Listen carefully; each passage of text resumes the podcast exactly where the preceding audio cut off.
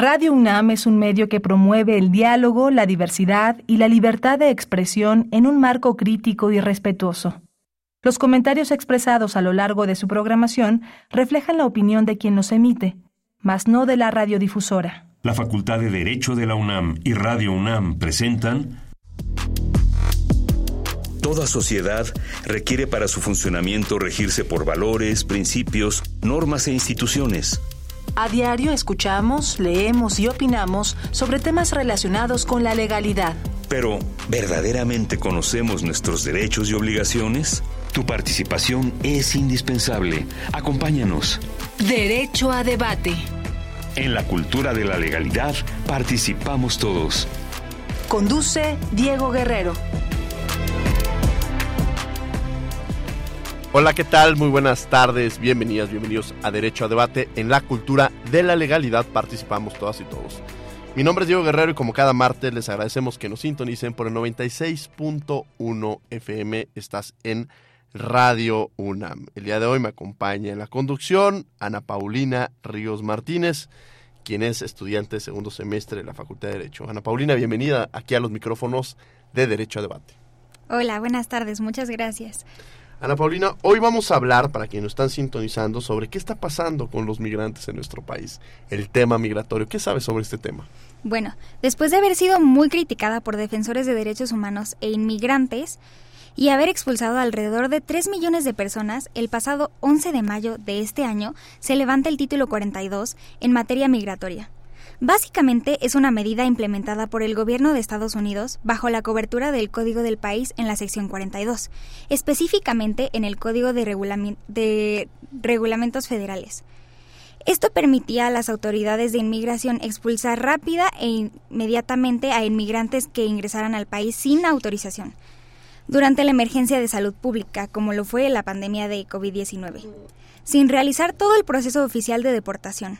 Fue implementada en marzo del 2020 bajo el argumento de que la entrada de estas personas sin documentos podría representar un riesgo para la salud de los estadounidenses. Y en México, al ser un país vecino, un país puente a Estados Unidos para otros países, definitivamente se ve afectado en la situación de migrantes, su recepción y su proceso de atención. Bueno, esta ya fue una introducción del tema que vamos a abordar, de cómo se encuentra precisamente este título 42 y sobre la situación de los migrantes en nuestro país. Vamos a escuchar las voces universitarias. ¿Qué sabe, qué conoce nuestra comunidad sobre el tema que vamos a abordar el día de hoy? Y regresamos a los micrófonos de Radio UNAM, este es 96.1 FM. Te invitamos también a que participes. Tenemos los teléfonos 55 23 54 12, 55 23 76 82 y estamos en las redes sociales Facebook, Instagram y Twitter como Derecho a Debate. Estas son las voces universitarias. Las voces universitarias.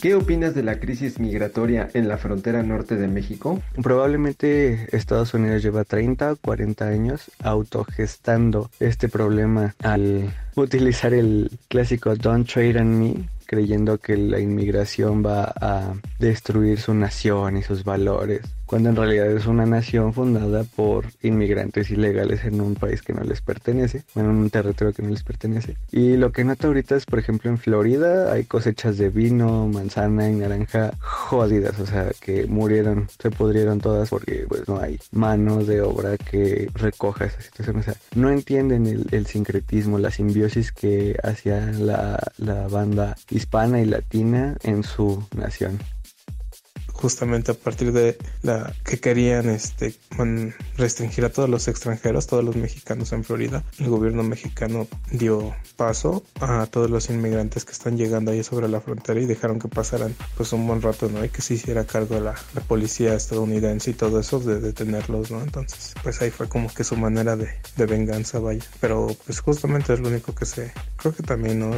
Hay un, hay un flujo enorme de migrantes diarios pues muchos migrantes van para allá y ahorita se los está llevando La crisis migratoria con Estados Unidos es una situación multicultural en la cual por una parte se tiene a la población que migra desde sus ciudades o países de origen hacia el norte a Estados Unidos en busca de mejores oportunidades. Esto debido a las condiciones socioculturales, económicas y políticas de sus países de origen, los cuales imposibilitan tener una vida digna. Por otra parte, se tiene a una población estadounidense con una educación ultranacionalista y con ciertos tintes racistas, los cuales genera ciertas fricciones y genera crisis humanitarias en todos los puntos de la frontera, siendo que no hay un protocolo real el cual involucra los derechos humanos para poder tratar a estas personas. En cuanto al asunto migratorio, creo que es responsabilidad de ambas naciones, dado que una no da las oportunidades para que te quedes y puedas vivir dignamente, mientras que la otra es un país que se ha construido gracias a esas personas que van a trabajar ilegales. Y al final el que, no sé, quien quiera que diga que son ilegales y que no está moralmente correcto, realmente solamente está viendo un lado de la historia, cuando todas esas personas han sido quienes han construido esa nación libre, llena de privilegios. Escuchas Derecho a Debate. Bien, estas fueron las voces universitarias. Estamos de regreso en los micrófonos de Radio UNAM en Derecho a Debate. Como les había comentado, el día de hoy me acompaña en la conducción Ana Paulina Ríos Martínez. Ana Paulina, ¿quiénes son nuestros invitados? El día de hoy nos acompaña nuestro invitado, el diputado federal Manuel Alejandro Robles. Buenas tardes, diputado.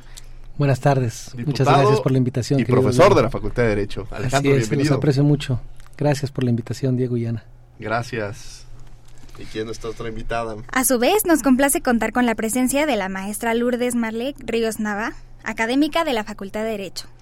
Querida Marlec, bienvenida aquí a Derecho a Debate. Muchísimas gracias, Diego. Es un honor estar eh, eh, para mí aquí contigo y bueno, con la comunidad universitaria. Muchas gracias. Muchas gracias. Y creo que la primera pregunta es justo el título de este programa.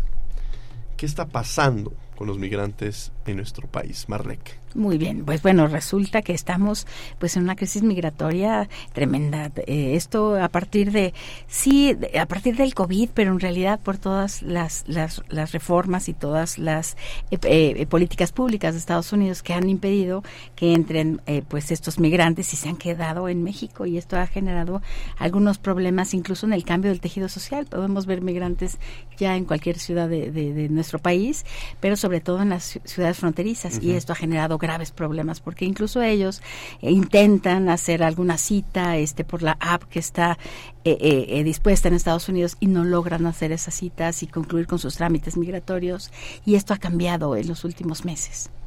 Claro, Alejandro, la misma pregunta, ¿qué está pasando con los migrantes en nuestro país? Pues estamos tocando fondo precisamente por estas décadas de, de xenofobia y de racismo que están detrás de las políticas eh, de, migración, especialmente en Estados Unidos, y que México no ha sido capaz de traducir o de, contra, de, de contrastar, sino más bien hemos sido una añadidura de esa política, desafortunadamente, y pues mucho de lo que nuestros connacionales sufren allá, nosotros hacemos que los que vienen del sur y del centro lo sufran aquí.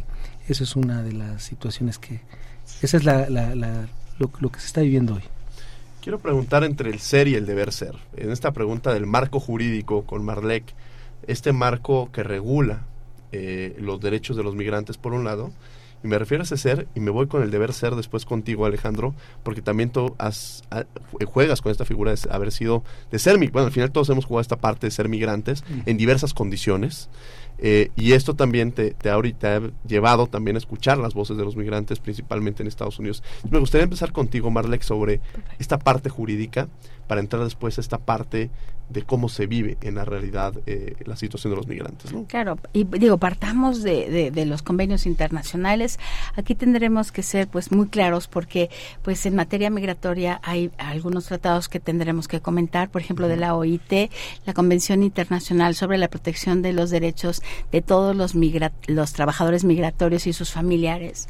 y, y, por otra parte, el, convenio es sobre el Estatuto de los Refugiados y su protocolo, que obviamente no todos los, los trabajadores eh, migrantes pueden llegar a hacerlo y además y por otra parte, no todos logran pues llegar a Estados Unidos y están en una situación muy complicada en sus derechos humanos, sobre todo porque no alcanzan a pedir, por ejemplo, el asilo, que es el justo el tema que tenemos ahora. El, la Convención sobre el Estatuto eh, de los Refugiados es una convención de 1951 y ahí tendremos que hablar de su protocolo. Estados Unidos no es parte de la convención, pero sí del protocolo y esto es es complicado.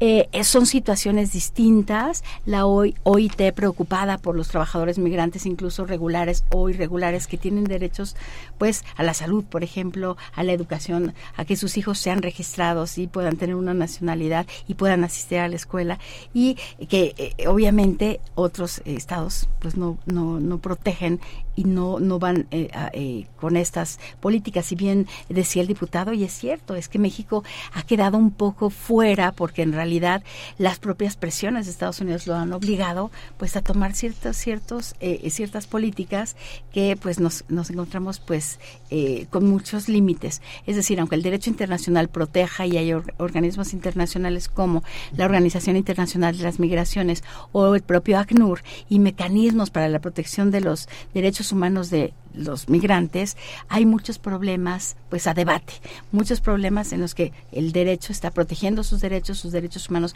al trabajo, a la educación, como hemos comentado, a la salud, pero el Estado receptor, pues puede realizar algunas cuestiones como eh, en el, en el, en el, en el em, eh, la, propia derogación del, tema que hoy nos ocupa, este que sería eh, este tema del, del, título 42, nos trae como consecuencia que después del COVID decidió Estados Unidos establecer una política de poder expulsar o, deportar a cualquier eh, inmigrante que se encontrara de manera irregular por cuestión del COVID. Y esto trajo como consecuencia pues que tengamos varados muchos migrantes y además de las crisis migratorias por las caravanas migratorias ha, presentado una crisis migratoria muy importante en la que comparto con lo que dice el diputado, una violación masiva a sus derechos humanos, una discriminación que ya la genera incluso el propio, el, propio tejido social. Eh, hoy en la mañana fue noticia de una, de una escuela fronteriza que está pidiendo que su, que, el, área de, de, recreo de sus hijos pues la regresen porque, para que sus hijos puedan tener un descanso a la hora del recreo y no migrantes que se encuentran ahí, este, pero pues obviamente habrá que respetar sus derechos humanos y también pues buscar esas políticas públicas que pues e, encuentren un, un, un sustento y un medio, ¿no? Ahí. Claro, Alejandro, regreso contigo sobre esta parte. Eh, vemos el marco jurídico y en el ser, cómo debería ser este marco que regula, pero al final de cuentas podemos hablar que podemos crear muchas instituciones, podemos legislar mucho en torno al tema, pero la realidad social es la que también nos va marcando, ¿no? Y en un país en el cual efectivamente hay un tema de migración, en el cual desde tenemos mexicanos que pero también tenemos aquellos de otros de otros países que por un tema de tránsito pasan por México y que también valdría la pena después platicar sobre eso, sobre las condiciones en las cuales llegan estos migrantes a México. Eh, tenemos un tema de asilo en un momento determinado y tenemos una, un, también un factor de violencia que muchas veces es la que obliga a que tengan que salir de sus países, ¿no? Porque antes platicábamos y hablamos sobre la migración y la migración puede ser pues alguien me podrá decir, bueno, yo soy migrante porque me fui a estudiar al extranjero, bueno, pues estás en un proceso de migración. Pero no quiere decir que la mayoría de los casos en los cuales tenemos migrantes, muchas veces por inseguridad, por falta de trabajo, por una cuestión política. Este, son diversos los factores, incluso el, propio diputado Alejandro lo vivió, o sea, por una condición este, política incluso, tuvo que, salir del país y, llegaste a otro país en el que se habla otro idioma, en el que son otras condiciones, en la cual pues tuviste que de formar parte de una nueva comunidad y también que tus hijos forman parte de esa comunidad. ¿Cómo se vive este proceso migratorio? Así es, eh, pues precisamente cuando yo salgo, eh, voy buscando protección, la obtengo, pero pues precisamente por eso no fui a Estados Unidos, porque está el fenómeno Trump eh, en su apogeo. Estaba eh, recién electo. Y el tema de la narrativa desde el poder sí tiene sus, sus efectos. Entonces eso, eso me hizo a mí irme a Toronto y yo por fortuna me acogí y obtuve mi protección internacional. Pero no siempre tienes este este beneficio, ¿no? Muchas veces este ser elegible no es no es cualquier cosa, no es nada más decir este tengo miedo y ya, sino precisamente con base en la convención y por fortuna creo que Canadá tiene mucho más generosidad en su sistema de refugio que el de Estados Unidos que es muy hostil, especialmente hacia Latinoamérica.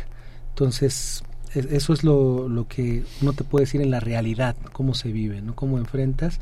Y por fortuna este más allá de lo institucional tienes la fortuna de que el mismo pueblo eh, la misma ciudadanía te, te acoge no que es la comunidad la que muchas veces los estados están eh, subestimando o viendo cómo rechazarte y sin embargo la comunidad te asimila. Y eso yo lo, lo viví en, en, carne propia ¿no? precisamente estábamos en procesos muy largos en términos de, de, de, aplicación y demás y nosotros ya teníamos pues mis hijos escuela eh, yo trabajo en fin eh, es algo este interesante es algo que nos dice que precisamente son las políticas públicas y no tanto las sociedades. O sea, sí hay racismo y discriminación en la, en la sociedad, sí, pero cuando está sobre todo auspiciado desde el poder. Y yo creo que es lo que está sucediendo hoy en Estados Unidos, donde vemos a políticos conservadores dispuestos a todo para ganar la elección con argumentos simplones, que es lo que se ha estado denunciando. No hay nada más sencillo para una campaña política que estar acusando a los, a los extranjeros de todos los males que están ocasionados. Yo aquí mismo en México, si tú le dices a alguien, ¿cómo vamos a tener aquí inmigrantes? ¿Tú tienes empleo? ¿Tú tienes vivienda? Entonces, ¿cómo le vamos a dar empleo y vivienda a toda esta gente? Y entonces sí, precisamente nace ese, ese, ese este rechazo a la migración. Entonces, es el cambiar ese enfoque. Yo creo que México, a diferencia de Estados Unidos, y la misma diferencia que tiene Canadá no lo tenemos que abordar desde un tema de seguridad nacional.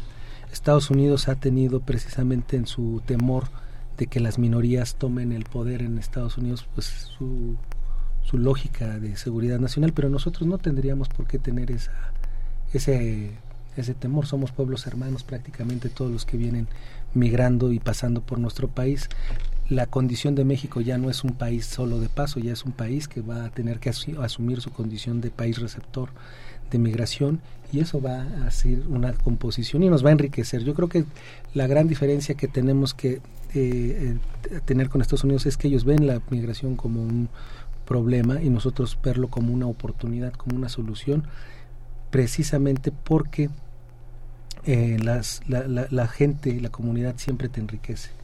No, no desde esta visión mercantil o, práctica de que pues este la gente sobra. La gente nunca sobra la gente siempre enriquece. Nosotros lo hemos visto en la historia de nuestro país cuando vino el exilio español cuando vinieron los chilenos con el golpe de Allende 50 años del golpe por cierto y pues todos todas esas experiencias han venido a hacer a nuestro país este culturalmente más eh, importante más valioso y en eso tenemos que trabajar reconocer que los caribeños, que los haitianos que vengan, que vengan a quedarse, pues van a ser bienvenidos. ¿Cómo los vamos nosotros a, resolver? Pues México tiene la solución también, yo creo. Nosotros hemos, yo en lo particular he presentado la iniciativa para proteger al trabajador internacional en América del Norte y esto lo que está, está planteando es que México a todo aquel migrante que se acoja a su protección, todo aquel que diga yo eh, acepto la pido la, protección del Estado mexicano, sea elegible a las visas de trabajo en Estados Unidos. Si es así, en Estados Unidos se resuelve el problema porque son inelegibles para pedir asilo o refugio en, Norteamérica, que eso es lo que ellos no quieren, no quieren que la gente, Estados Unidos no quiere que la gente se quede, sí necesita la fuerza de trabajo, pero no desean un camino a la ciudadanía para el migrante. Entonces nosotros podemos resolver eso porque nosotros podemos eh, ser ese darle esa circulación que no tienen. Tenemos un par de generaciones de, de, personas de origen mexicano en Estados Unidos que ya no se asumen mexicanas, precisamente por esa situación de que se rompió la posibilidad de que pudieran volver a casa. Y si nosotros le damos ese beneficio a los migrantes de ir y venir libremente desde Estados Unidos a sus países de origen o permanecer en México, estaríamos resolviendo un asunto de humanidad tremendo y no tenemos que hacer otra cosa más que definir a nuestro país como un país santuario de la migración. Temas que abordas muy importantes, sobre todo este tema de las soluciones que se pueden encontrar en un momento dado. Eh, reconocer a México como un refugio históricamente migratorio, desde el caso de España, este, Chile en su momento, eh, Cuba, incluso, eh, que, también es, y muchos otros países en los cuales México ha sido identificado precisamente como un refugio migratorio. Y cuando habla sobre esta figura, que es el ejemplo más claro sobre la universalidad de los derechos humanos, ¿no? Cuando se cuestiona es que por qué darle a, a esta persona si no es de México y aquí no lo tenemos, bueno, es que no es vernos como mexicanos, guatemaltecos, salvadoreños, sino vernos como personas. Y en esa condición de que si llegaron a este país es porque por diversas cuestiones tuvieron que trasladarse, que nunca, nunca son las más propositivas, sino todo lo contrario. Y frente a ese escenario lo que se espera es que se brinde una seguridad jurídica y una seguridad social que les permita transitar en manera distinta. Ana Paulina, que me acompaña el día de hoy en la conducción, los micrófonos son tuyos. Gracias, doctor. Eh, le quiero hacer una pregunta a, a la maestra. En su opinión, ¿Qué tipo de apoyo debería brindar el gobierno mexicano a los migrantes, tanto a aquellos que ingresan al país como a aquellos que buscan salir de él? Bueno, aquí eh, la protección sería la, la, protección de sus derechos humanos, como bien se ha estado planteando. Y sobre todo, bueno, pues eh, eh, la ley de migración es muy clara para regularizar en cualquier momento a aquellas personas que incluso entraran de manera irregular. Pero aquí en realidad si estas personas solicitan, por ejemplo, algún permiso de estancia, que podría ser un permiso, por ejemplo, de un año, pues lograr que en ese año ellos pudieran tener derechos humanos. ¿Y qué otras situaciones justo estamos hablando? Tratar de resolver estos, estas situaciones en las que ya tenemos a migrantes aquí y si ellos no pueden llegar al destino que ellos desean, sean, pues que México sea el lugar para que ellos pudiesen entonces lograr pues hacer eh, eh, pues eh, pues esta esta vida de la que ellos ellos huyen. De, es decir, busquemos las las causas de la migración, cuáles son, en la mayoría de los casos son cuestiones o de seguridad o cuestiones económicas o falta de empleo o pues falta de, de, acceso a los alimentos, al agua, etcétera. Entonces México pues que pueda salvaguardar esto, es elaborar políticas públicas para que se, las personas puedan mantenerse en México de manera regular, ellos puedan tener pues una residencia, por ejemplo, temporal para que ellos puedan eh, pues tener acceso al trabajo para que puedan ellos tener esta esta esta calidez que siempre hemos comentado. Incluso hay una hay una un antecedente importante que es la, la visa Bosques, que justo este en, en el periodo español, eh, pues México buscó la manera de hacer llegar a México a muchos españoles y darles pues una visa que los les daba la residencia y que ellos pudieran trabajar y fue efectivamente algo muy importante porque se trajo pues capital, se trajo pues mucha eh, eh, mano de obra, pero sobre todo esta manera de enriquecer porque obviamente pues vamos nosotros a, hacer que nuestra sociedad pues eh, gane, porque además vamos a tener pues más más mano de obra y entonces buscar la manera de que el Estado pues proteja sus derechos humanos y también los de su familia que obviamente pues ya sé que es complicada la parte en la que comentamos, bueno, es que hay muchos mexicanos que también requieren trabajo, pero sí me parece que en aras también de las remesas que nosotros recibimos y sabedores de que nuestros mexicanos son recibidos en, en otros países, no solamente Estados Unidos, sino Canadá y Europa, este, a donde van muchos de estos mexicanos, yo considero que es importante tratar a estos, a estos migrantes que vienen de todas partes del mundo, porque vienen pues eh, de Haití, vienen del Congo, vienen de muchos, de muchos estados y pues aunque si bien muchos buscan eh, llegar a Estados Unidos, otros se han decidido quedarse en México y, que México sea un país receptor. Por lo tanto, habrá que resolver estas situaciones.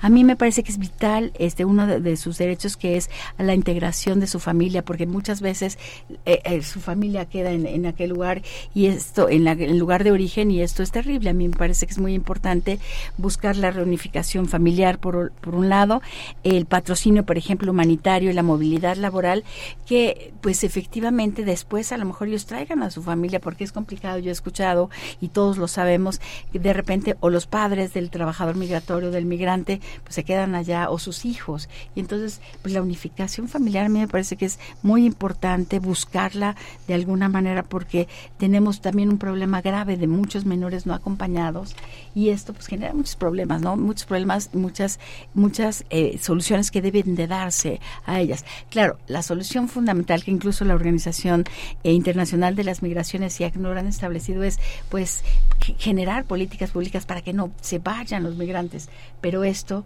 si no se puede solucionar, pues entonces México que no sea pues un tope o una barrera que les viole sus derechos humanos, sino que al contrario, me parece que se, se fomente que, que sus derechos humanos no estén violados, sino al contrario, que sea México un, un eh, pues un canal para la garantía de los derechos humanos de los migrantes. Claro. Ana Paulina, adelante para seguir con esta entrevista. Muchísimas gracias, maestra. Y mi segunda pregunta en cuestión a lo que nos estaba comentando es que si considera que en México se ha logrado brindar protección y asistencia adecuada a los migrantes que buscan refugio en este país y en relación a, lo que nos comentaba el nos comentaba el diputado, eh, ¿qué mejoras cree que podrían implementarse en este sentido en cuestión de políticas de migración y de derechos humanos? Adelante, diputado. Fíjate que es importante, yo lo que dice la, doctora, lo, lo comparto y hemos planteado la iniciativa de que con base en el interés superior de las niñas, niños y adolescentes, todo aquel, eh, toda aquella persona en infancia que pise nuestro territorio nacional, por ese solo hecho, goce de la protección del Estado mexicano sin necesidad de estar eh, esperando eh, la ayuda humanitaria o la aplicación, sino así como la esclavitud de hoy, nos debe quedar claro que la esclavitud hoy es la, el, la, la, migración y en especial no hay nadie más indefenso entre los indefensos que un menor en contexto de movilidad. Son ellos y la verdad es que no es el, fentalín, el fentanilo el principal objetivo o el principal negocio de la industria del crimen, sino precisamente es el tráfico de personas y con propósitos de explotación tanto laboral como sexual. Entonces eso es lo que está detrás, esas son las mafias, esas son las resistencias, es un discurso que está desde pues, las entrañas del imperialismo, pero también este, muy soportado por todas estas este, industrias, la industria de, la, de, las armas, ¿no? la industria del crimen. Entonces es un fenómeno muy, muy complejo que tenemos que estar este, trabajando, sobre todo poniendo énfasis en el caso de México en la hospitalidad, en lo que sería la Comar.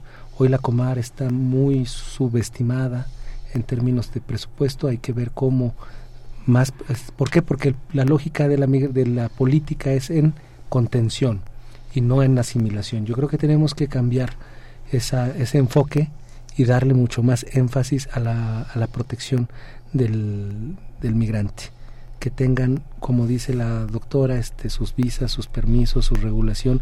Nadie debe estar ni siquiera un minuto detenido por migrar.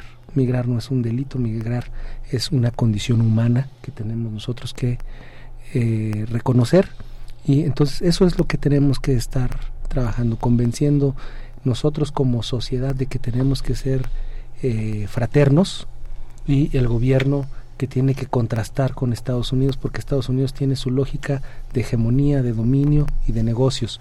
Pero nosotros tenemos que acabar con esto, porque la denuncia de que las bandas del crimen organizado en México sabemos que están maniatadas desde Estados Unidos las mafias aquí, esos discursos de que hay que meter al ejército estadounidense para acabar con las mafias mexicanas, pues primero que acaben con las mafias en Estados Unidos porque ahí se distribuye de todo y pasa de todo sin ningún tipo de, de control. Entonces yo creo que sí hay que ver cómo México ejerce su dignidad y su soberanía y la mejor forma de hacerlo es teniendo una política migratoria propia. Y eso es lo que nos hace falta. Mencionas, eh, diputado, varios, varios elementos importantes y que me lleva un poco a imaginar cuando eh, este discurso de odio que tenía Donald Trump, ¿no? que incluso era que qué era la diferencia de alguna manera en pensar en un si las políticas migratorias eran propositivas o beneficiaban durante el gobierno de Obama, pues no, la verdad es que también es una realidad. Sin embargo, el discurso de odio es lo que permeó durante el gobierno de Donald Trump. Quizá con Biden, Joe Biden también, no podríamos decir que se, incluso lo estamos viendo ahorita, no hay este tema de, de, protección y apoyo a los migrantes. Lo, lo, vemos de esa manera y creo que es importante eh, visibilizarlo. Un senador este, republicano incluso eh, hizo comentarios muy inoportunos en esta semana referentes a que pues prácticamente si no existiera Estados Unidos, donde dormirían los mexicanos y que estuviéramos comiendo comida para gatos, ¿no? Y eso habla un poco de la ignorancia que se tiene precisamente del, papel de México. Sin embargo, también me gustaría como poner la otra cara a la moneda, Marlek, y pensar en cuál es el papel de México. En este, de pronto cuestionamos el trato que le dan los mexicanos en Estados Unidos, pero a veces es importante también visibilizar el trato que se le está dando a los migrantes que transitan por México y que no necesariamente es de protección y defensa de los derechos humanos, ¿no? Claro, y que de hecho hay organizaciones no gubernamentales que lo que lo, lo, sacan a la luz, ¿no? Eh, eh, como de Human Rights. Y sobre todo esta parte en la que sea como ha sobrepasado y esto a partir de estas caravanas que hemos comentado, incluso desde el 2018 y el número de migrantes no, e, no era el que esperábamos, como que me, me, parece que ha salido de las manos. Y el Estado yo considero debe establecer políticas públicas y, y, solos los estados no, no pueden. La propia, la propia Organización Internacional de las Migraciones, IACNUR, ha establecido que aisladamente un Estado no puede resolverlo. Si bien lo comentamos, ¿qué puede hacer el Estado?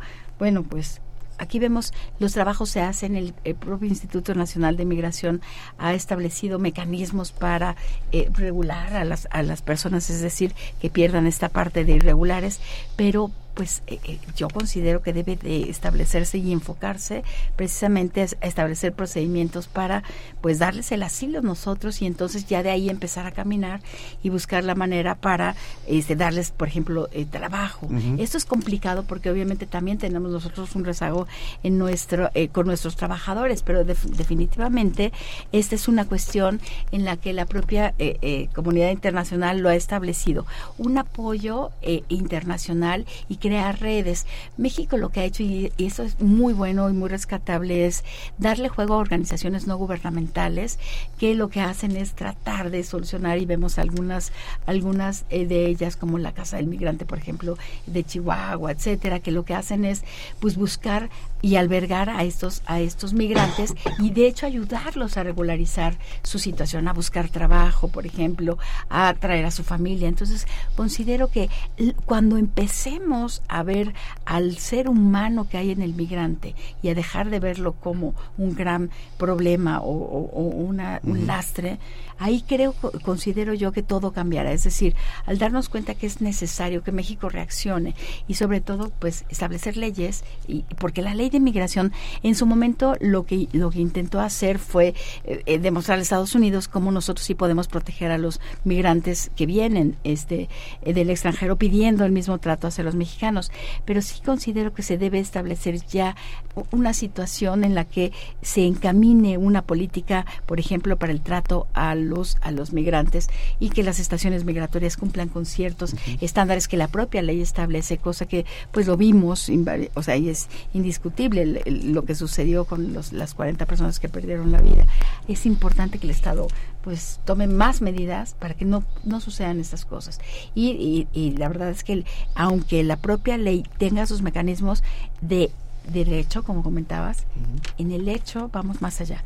Y esto es, hay muchos derechos humanos plasmados ahí, incluso que pueden tener eh, acceso a la asesoría jurídica, incluso a la médica o a la psicológica, pero no se da eh, en el hecho. Entonces, el hecho sobrepasa al derecho y yo considero que se tienen que poner eh, políticas públicas y solucionar esto de tajo. A lo mejor establecer pues una reforma a la ley de migración que es muy importante. Se hizo una reforma para establecer y proteger los derechos de los menores no acompañados y establecer un lugar específico en el DIF para los menores, pero se debe hacer mucho más, considero yo.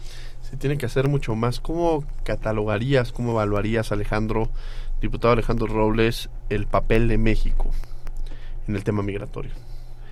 Pues eh, hay una narrativa fraterna, que es la del presidente de la República, donde reivindica la migración, pero no se ha traducido en una política de Estado y es lo que creo que tenemos que hacer, es decir, cómo hacemos ese modelo humanista y eh, es ahí donde tienen que implementarse estos cambios eh, y como lo dice bien la doctora, tenemos que echar mano de los fondos internacionales. México en sí mismo no lo va a poder hacer, el presupuesto es insuficiente, pero además es una gran inversión. Yo creo que tan es así, o sea, por un lado está lo humano, pero por otro lado está que la, la visión. Hoy sabemos que año con año se habla del récord que alcanzamos en remesas. Entonces, este, hoy la gente está migrando porque la gente quiere ingresos en dólares y gastos en pesos o en su moneda de origen. También tenemos esa migración de la gente que viene jubilados norteamericanos a hacerse de las casas aquí en los centros históricos de nuestro país. Entonces es una realidad, la gente no está migrando por eh, quererse convertir en un ciudadano de Estados Unidos, está migrando porque quiere ganar los dólares. Entonces, ¿cómo México puede hacer una política para que todas esas personas tengan la oportunidad de irse a trabajar? México puede hacerlo, México puede tener eh, escuelas para una universidad para formar migrantes, para capacitarlos para que se vayan con sus habilidades certificadas y no tengan que estar batallando en Estados Unidos, se vayan con un permiso y con todas las, licencias que requieren. Entonces sí hay una forma para que el, país cumpla su condición eh, humanista, cumpla con las convenciones internacionales y, además saque un beneficio. Además dicho sea de paso porque no es este nada más este eh, un asunto de, de, solo compasión, sino también hay se traduce en, en bienestar de, de, nuestro país. Y el ejemplo es nuestro nuestro país fueron cuatro décadas de diásporas que están radicadas en Estados Unidos, que ha sido mucho dolor y mucho, mucho sufrimiento, pero también es innegable que hoy 60 millones de dólares recibe nuestro país al año ah, y se va directo a las comunidades más pobres del país, ¿no? Entonces eso es también algo que tenemos que, tener en cuenta y que lo cierto es pues precisamente que la migración es eh, la consecuencia pues de, de las asimetrías y de los abusos que hay del sur hacia el norte, del norte hacia el sur, perdón, y pues es una manifestación, entonces es una forma de que se compense todo lo que está sucediendo. Eso es lo, lo que yo creo que requerimos hacer en México, hacer una política de Estado y declarar a nuestro país una nación santuario de la migración. Paulina, que nos acompaña el día de hoy en la conducción, los micrófonos son tuyos. Bueno, hace rato el diputado Alejandro Robles nos decía que hay veces en las que se, se desarrolla este diálogo de intolerancia, muchas veces por la desinformación de los ciudadanos que dicen por qué le dan oportunidades o trabajo porque se procura los derechos de los de los migrantes y no de, de los mismos ciudadanos en, en México, ¿no? Eh, entonces me gustaría preguntar a la doctora Marlek, ¿cuál cree que es el impacto económico de la migración en México, tanto en términos de remesas como en dinámica laboral del país? Bueno, de remesas, eh, digo, es, innegable que pues es, un, parte de nuestra economía. De hecho, en la pandemia eh, ayudó muchísimo el hecho de recibir estas, estas remesas y que obviamente eh, desde el punto de vista económico resulta una gran oportunidad, como hemos comentado. En la parte sur del país hemos visto en muchas industrias como la, la cafetalera, como la tabaquera, como muchos de estos trabajadores migrantes que vienen de Centroamérica o de Sudamérica, pues logran encontrar encontrar ahí un, un lugar de trabajo. La preocupación fundamental es que en algunos casos pareciera la esclavitud moderna de la que hablamos. Y, respecto al, al, papel que juega eh, las remesas, pues obviamente eh, pues no es la panacea, sino simplemente es el hecho de inyectar esos capitales que llegan directamente a las familias para que ellas puedan pues sobrevivir, ¿no? Sobrevivir a, una situación muy difícil económicamente en la que se encuentra México. Por otra parte, sí quisiera ver que estas se ven un poco... Eh, eh, en, en, cuestión, en cuestionamiento, sobre todo por la derogación del título 42, que ahora eh, y con pues la, la, la eh, seguir aplicando el, el título octavo traerá como consecuencia pues que muchos de los migrantes al momento que salen de México y llegan a Estados Unidos y digo de México porque aunque vengan de Sudamérica pues es, es la frontera por la que tienen que pasar. Y justamente está eh, siendo eh, este título octavo una violación a sus derechos humanos, porque incluso se habla de que eh, va a violentar los procesos para pedir, solicitar asilo, porque además las personas que sean devueltos a su estado no podrán regresar durante cinco años a Estados Unidos. Y a su vez vamos a ver que si lo hacen podrían ser presentados como si hubiesen cometido un delito. Y justo comentaba el diputado cosa que me parece maravillosa que un migrante no es un delincuente.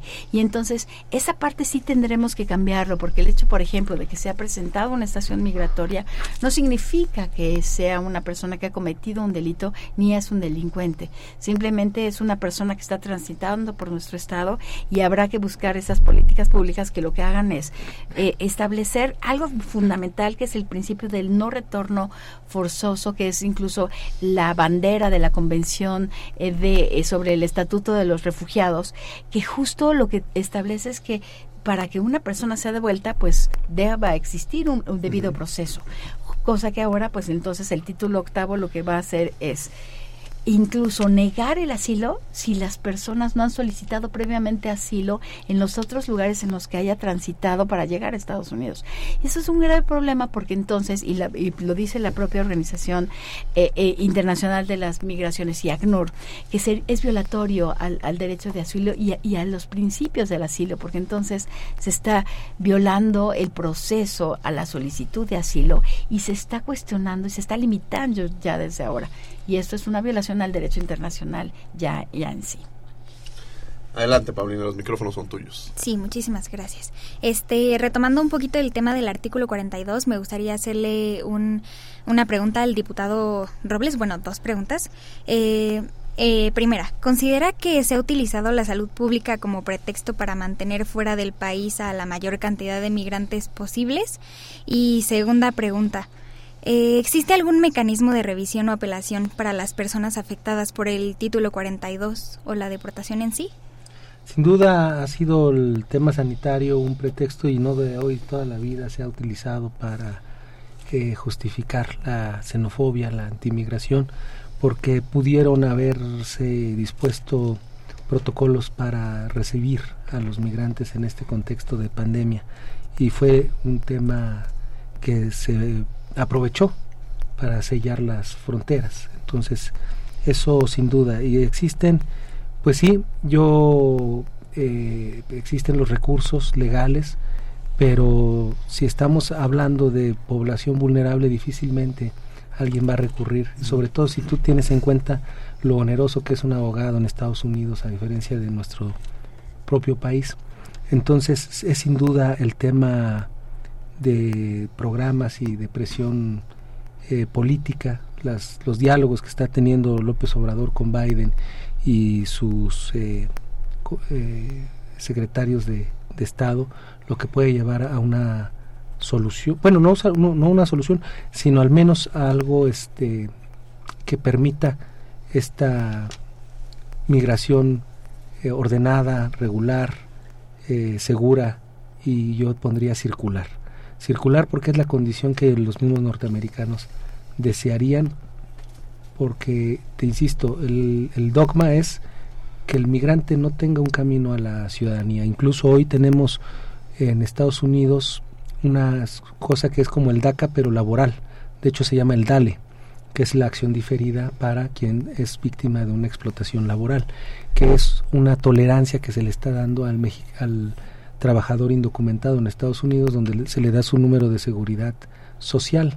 Esto se va al trabajador ante el Departamento de Estado, hace la denuncia de que está siendo eh, pues objeto de un pago menor al mínimo o que está teniendo horas que trabaja sin pago, una explotación laboral y ya, o sea, eh, hay, hay formas, ¿no? En términos este, legales, pero eso es para los que están allá.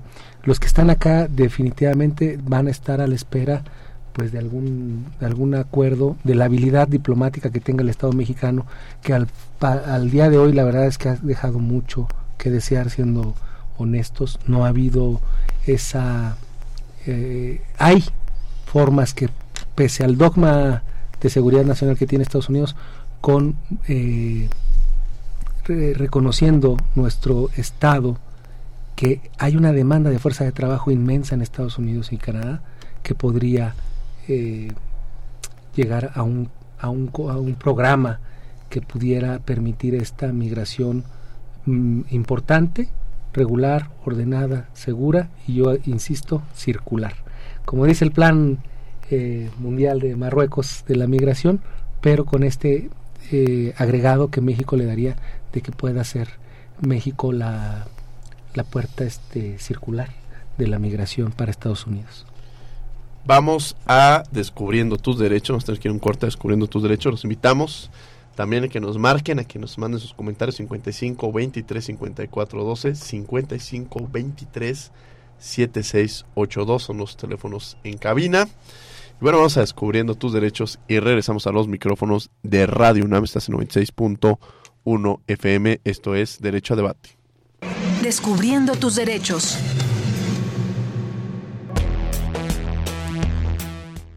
Derecho de las infancias a convivir o mantener relaciones personales y contacto directo con sus familiares.